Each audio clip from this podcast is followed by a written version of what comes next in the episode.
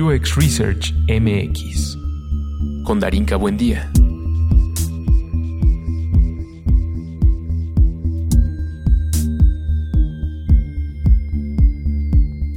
Cobertura de UX Research Conference 2019.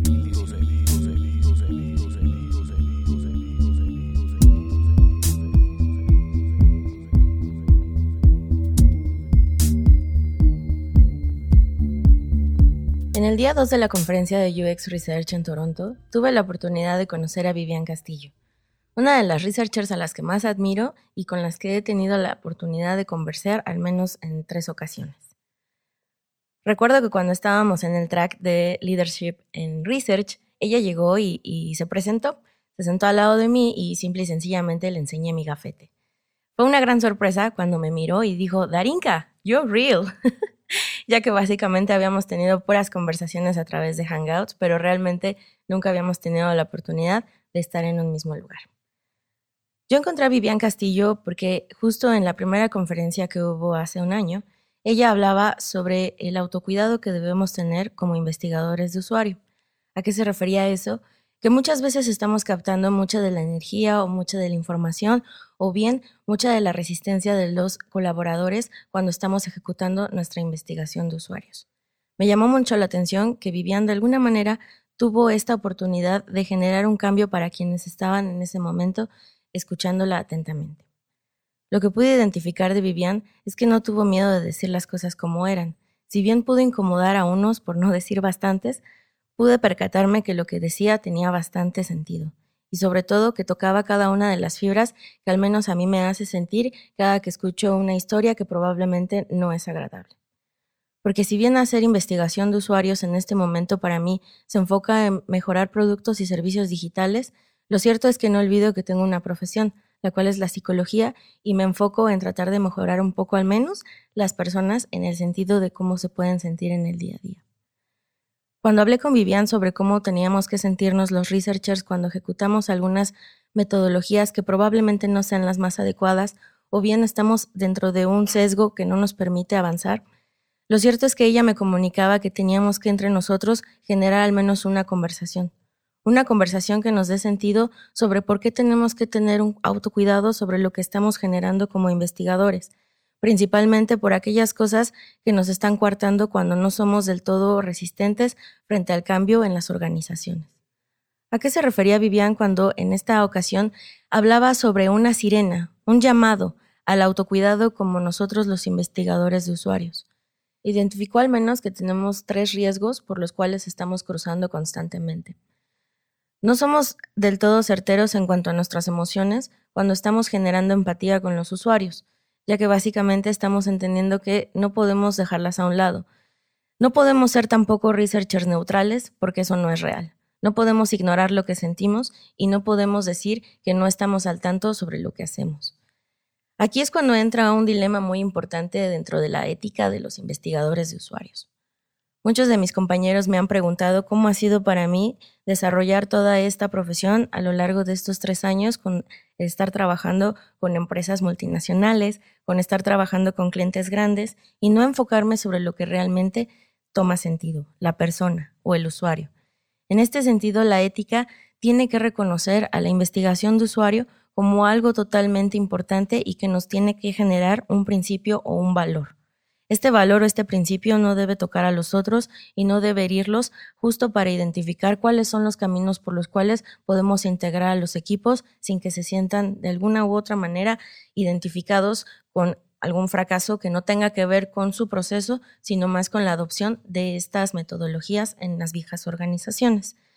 Tenemos que centrarnos en que somos profesionales del servicio para los humanos. Si bien conectamos con todo lo que tiene que ver con la tecnología, estamos identificando a los usuarios al centro. Por eso se llama diseño centrado en el usuario.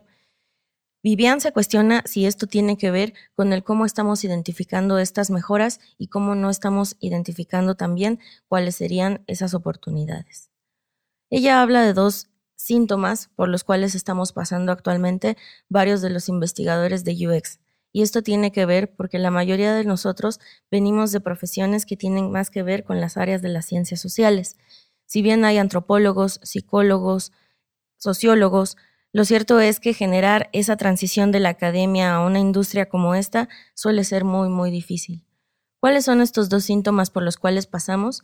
Vivian lo llama como una fatiga y lo llama como un trauma.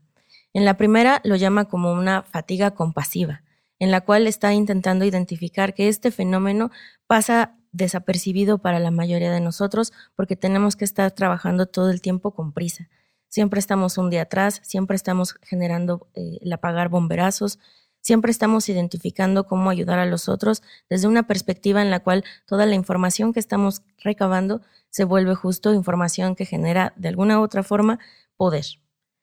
¿De qué se trata este poder? Pues tiene que ver con el cual estamos identificando también eh, esta fatiga, ¿no? esta fatiga que tiene que ver con un profundo y un descontento, eh, desbalance emocional y físico que justo nos está erosionando, ¿no? Nos está generando una incapacidad para reconocer que tal vez ya no estamos a gusto o que tal vez estamos buscando otro tipo de cosas.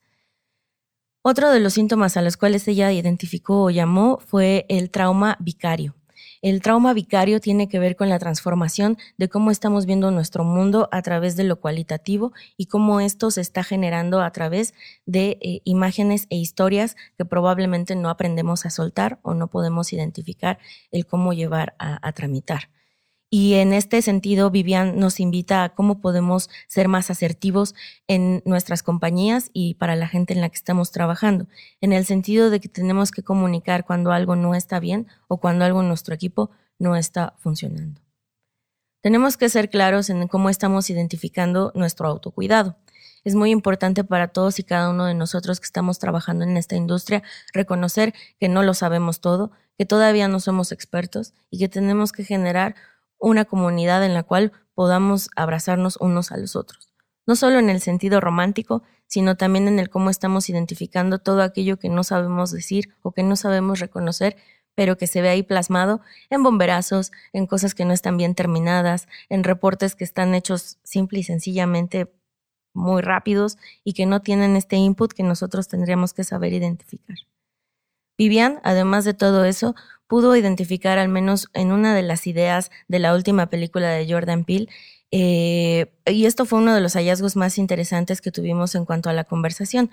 Eh, si bien esta nueva película de Jordan Peele, en la cual ellos identificaban que si bien todos tenemos un trauma secreto y todos tenemos un, un trauma muy, muy, muy dividido, eh, siempre va a salir, siempre va a buscar por dónde salir. Y probablemente en la investigación de usuario, cuando estamos trabajando con perfiles que probablemente toquen alguna fibra, ese trauma va a salir. Y tal vez no salga directamente con el usuario, pero probablemente salga en nuestros equipos de trabajo. Recomiendo mucho esa película, yo la recomiendo también.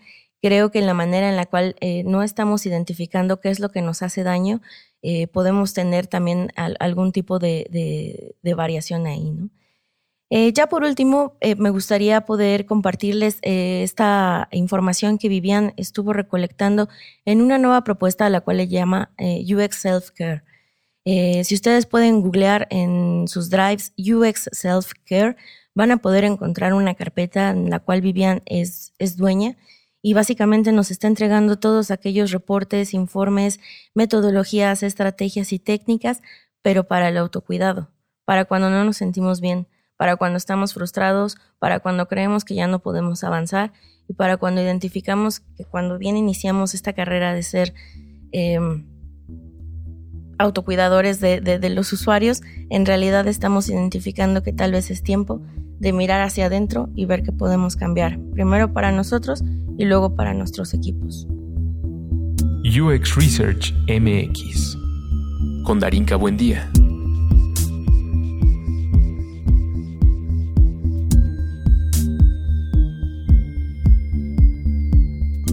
Cobertura de UX Research Conference 2019.